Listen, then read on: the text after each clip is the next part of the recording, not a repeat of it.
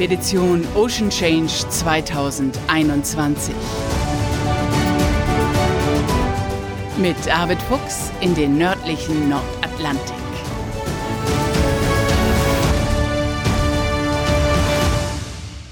Moin zu einer weiteren Folge unseres Podcasts. Hier spricht Bärbel Feening. Heute hat Arvid sich wieder gemeldet. Die Dagmar Orn hat Island erreicht und es gibt einiges zu besprechen. Moin Arvid, ihr habt Island erreicht. Welchen Hafen habt ihr genau angesteuert?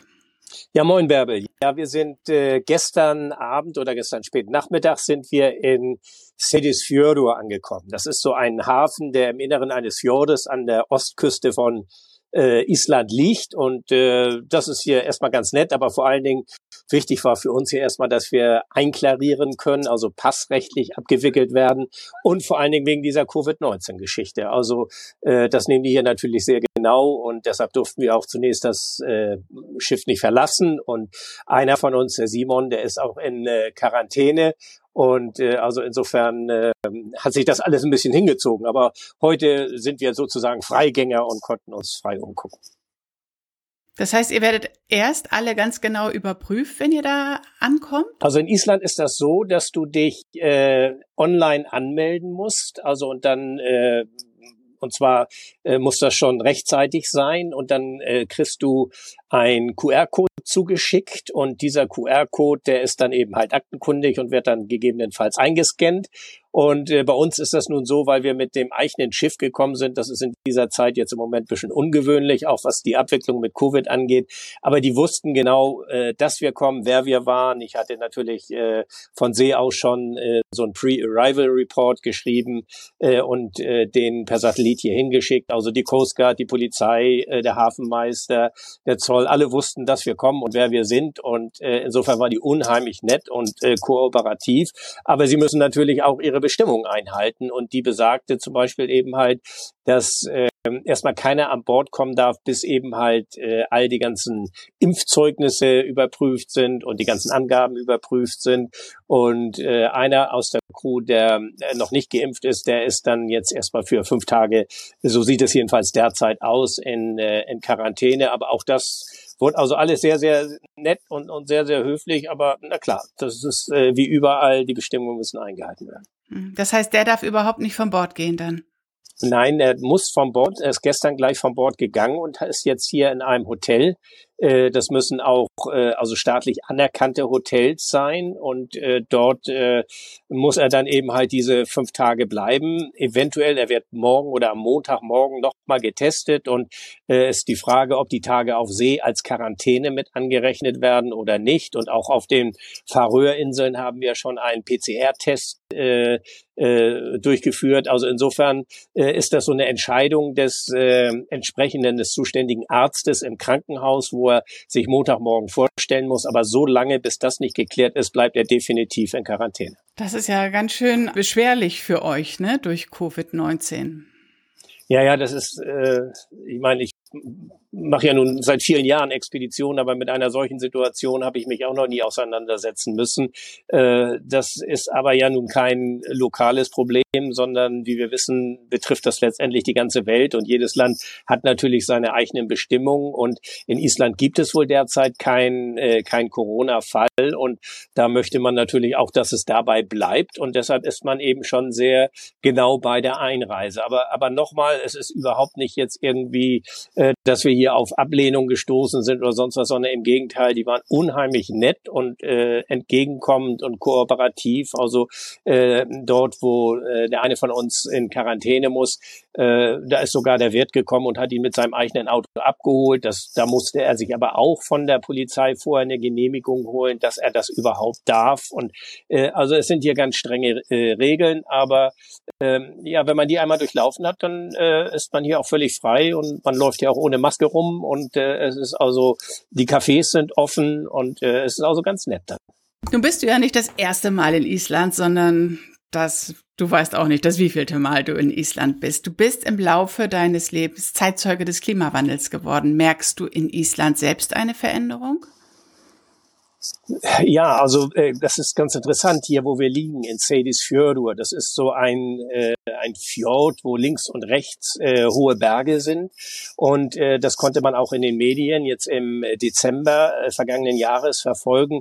Da hat es hier zwei enorme Erdrutsche gegeben und einer dieser Erdrutsche ist wirklich äh, keine 30 Meter von uns hier runtergegangen. Der Liegeplatz, wo wir sonst gelegen haben, äh, der ist zerstört und äh, natürlich sind auch alle Häuser und ein Museum und eine Werft hier lagen, die sind äh, durch insgesamt zwei Erdrutsche hier vollkommen zerstört worden. Und man muss sich also wirklich mal die äh, Dinge angucken, das ist alles aufgeräumt, aber äh, mit welcher brachialen Gewalt diese, diese Schlamm- und Erdlawine heruntergekommen ist, das ist schon gigantisch. Und wir haben natürlich auch mit der Polizei und den, den Behörden, die uns abgefertigt haben, darüber gesprochen.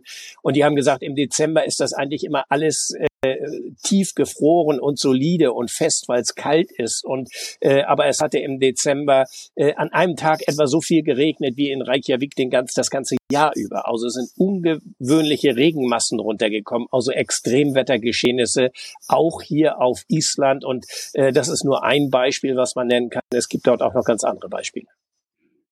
Hast du dadurch, dass du schon so oft in Island warst, hast du ein eigenes Netzwerk in dem Ort?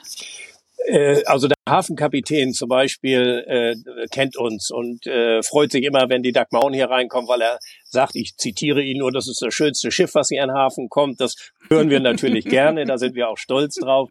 Also insofern werden, sind wir hier offenbar ein gern gesehener Gast. Und was das Netzwerk angeht, ja, wir haben natürlich viele Freunde und auch Crewmitglieder, die aus Island kommen, die nicht derzeit an Bord sind. Äh, die Sigga Ragnar, die wird äh, uns äh, ein wenig später dann hier an Bord begleiten. Also äh, es ist schon äh, ein, äh, ja, ein, ein, eine, eine gute Verbindung äh, zu Land und Leuten und wir haben hier viele Freunde einfach. Und erzählen die Einheimischen auch von Klimaveränderungen, die sie beobachten? Ja, das ist, denke ich, wie überall auf der Welt. Es gibt da irgendwie so Leute, die sagen, na ja, Klimawandel hat es ja immer gegeben und das wird sich auch wieder ändern. Aber das ist wie eigentlich die Minorität und äh, die, die meisten sagen, na klar, es gibt hier Klimawandel und wenn ich zurückblicke, äh, dann haben wir hier Treibeis vor der Küste gehabt im Winter, äh, was von der Arktis heruntergetrieben ist. Das war völlig normal. Äh, so etwas ist heute unvorstellbar und äh, auch die Temperaturen sind andere. Witzigerweise redet man hier gerade von einer Heatwave, von einer Hitzewelle. Äh, wir hatten gerade mal 13 Grad heute, aber das empfinden die schon als ungewöhnlich warm. Und äh, weiter in Inland soll es dann aber tatsächlich auch bis so an die 20 Grad wohl gegangen sein.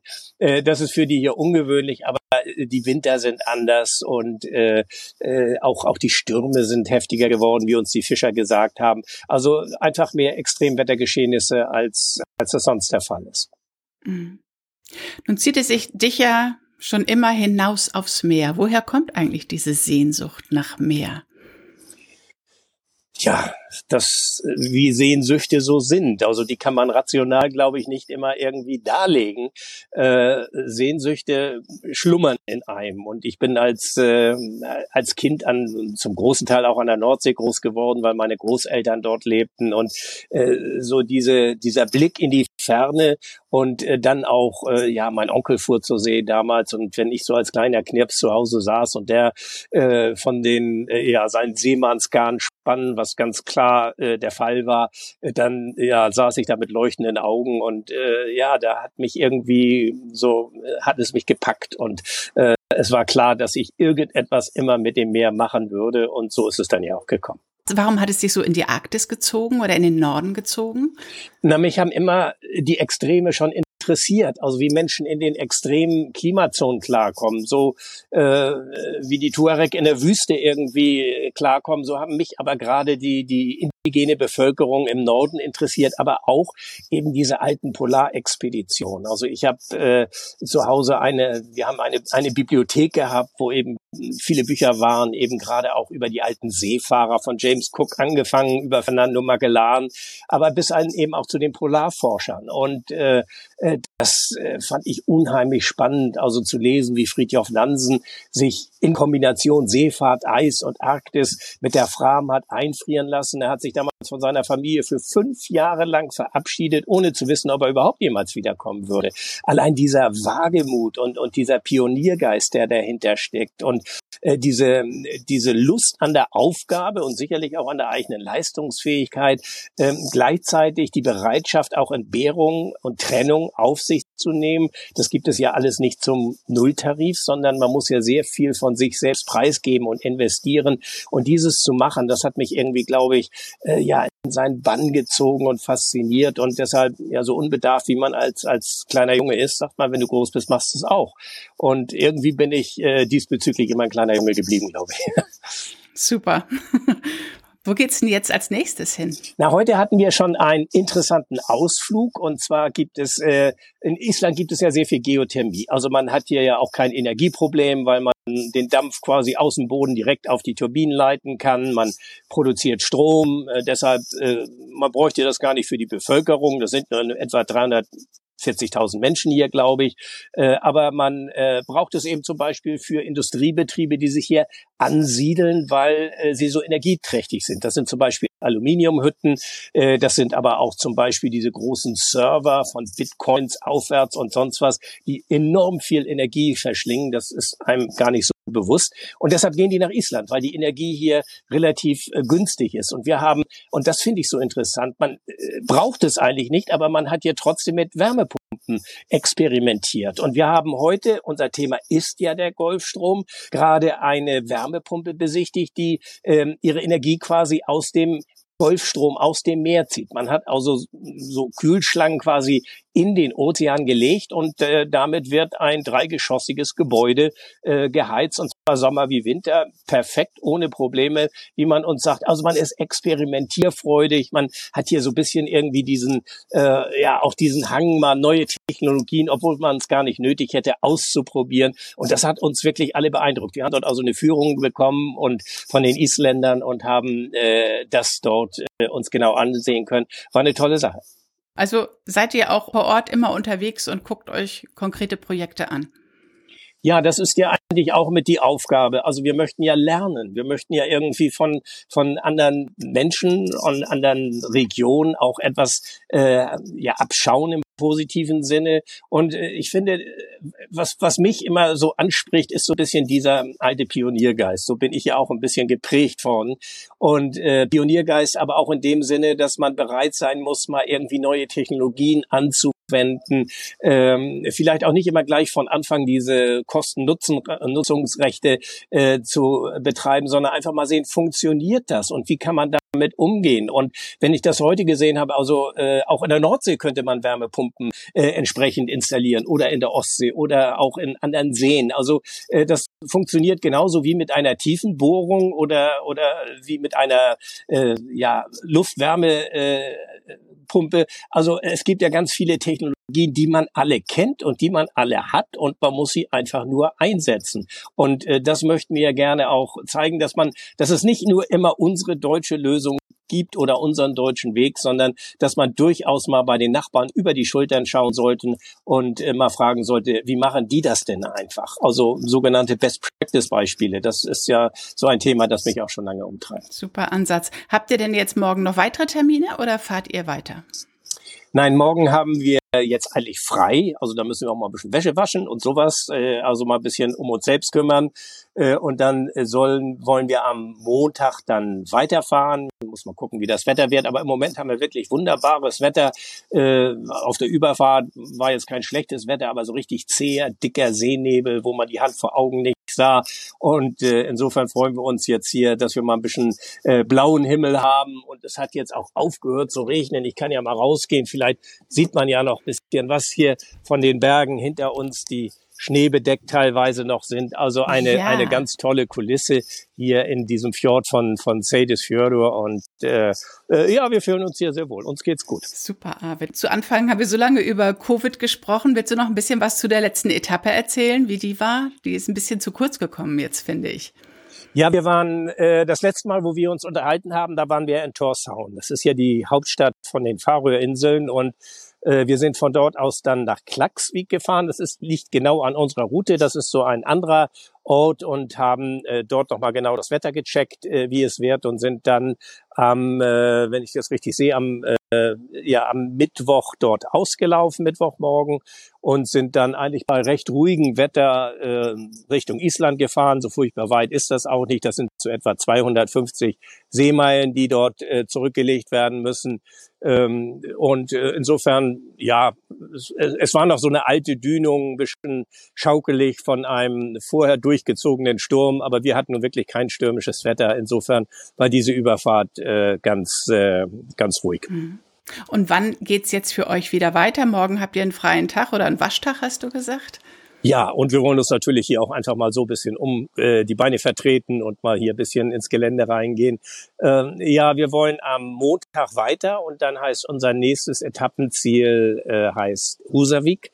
Das ist so eine kleine Ortschaft, die wir sehr gut kennen, weil wir da auch Freunde haben an der Nordküste quasi von Island. Äh, dort hat die Dagmar Horn auch schon mal einen ganzen Winter verbracht und ist dort häufiger Gast gewesen. Äh, so, da fahren wir auf jeden Fall hin und äh, dann geht's von dort aus weiter Richtung Isafjordur und äh, wenn wir unterwegs sind, klärt sich hoffentlich auch, wie die Situation mit Covid-19 in Grönland ist, weil das ist auch immer noch eine große Unbekannte, was wir dort dürfen und was wir nicht dürfen. Aber die Grönländer haben angekündigt, dass am kommenden Mittwoch neue Bestimmungen in Kraft treten und da hoffen alle natürlich, äh, dass die gelockert werden. Also drückt die Daumen, dass das alles klappt. Also so wie es im Moment aussieht, dürftet ihr gar nicht anlegen oder wie, wie ist die aktuelle Bestimmung? An der Ostküste dürfen wir tatsächlich jetzt nicht anliegen. Es gibt dort ja eine Ortschaft Tassilak und ein äh, Flugplatz, der dort äh, angeschlossen ist. Und alle Flüge dorthin sind gestrichen.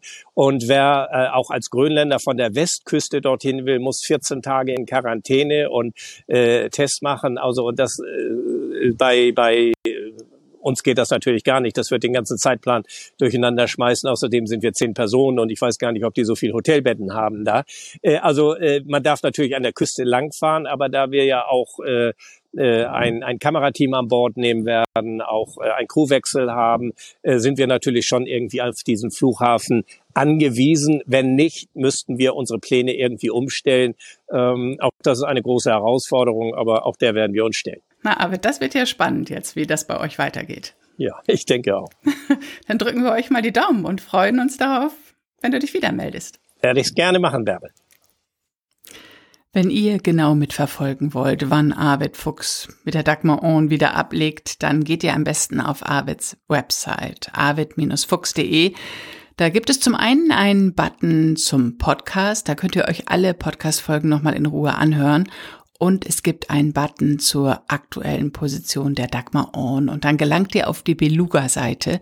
Und das ist die Website, auf der alle wissenschaftlichen Daten, die während dieser Expedition erhoben werden, auch genau eingesehen werden können. Und ich werde mich bald hier in diesem Podcast auch nochmal mit dem Wissenschaftler des Geomar Helmholtz Zentrums für Ozeanforschung unterhalten, der uns genau erklären kann, welche wissenschaftlichen Daten jetzt während dieser Expedition erhoben werden. Die kann man ja auf dieser Beluga Seite sehen, aber ich glaube, es ist ganz hilfreich, wenn er uns da noch mal ein bisschen was zu erläutert. Ja, und dann warten wir mal, wie es weitergeht, wann Arvid sich wieder meldet und vor allem von wo. Wenn ihr noch mehr Lust auf mehr habt, dann hört gerne in meinen Nordsee-Podcast rein. Jeden Donnerstag gibt's eine neue Folge und immer stelle ich euch einen Menschen vor, der zwischen Borkum und Sylt am Meer zu Hause ist. Und diese Woche sind wir auf Föhr. Den Nordsee-Podcast gibt's genau wie den Podcast Expedition Ocean Change überall da, wo es Podcasts gibt. Und ich freue mich, wenn ihr mir eine gute Bewertung da lasst. Also, wo auch immer ihr seid, liebe Grüße und bis bald am Meer.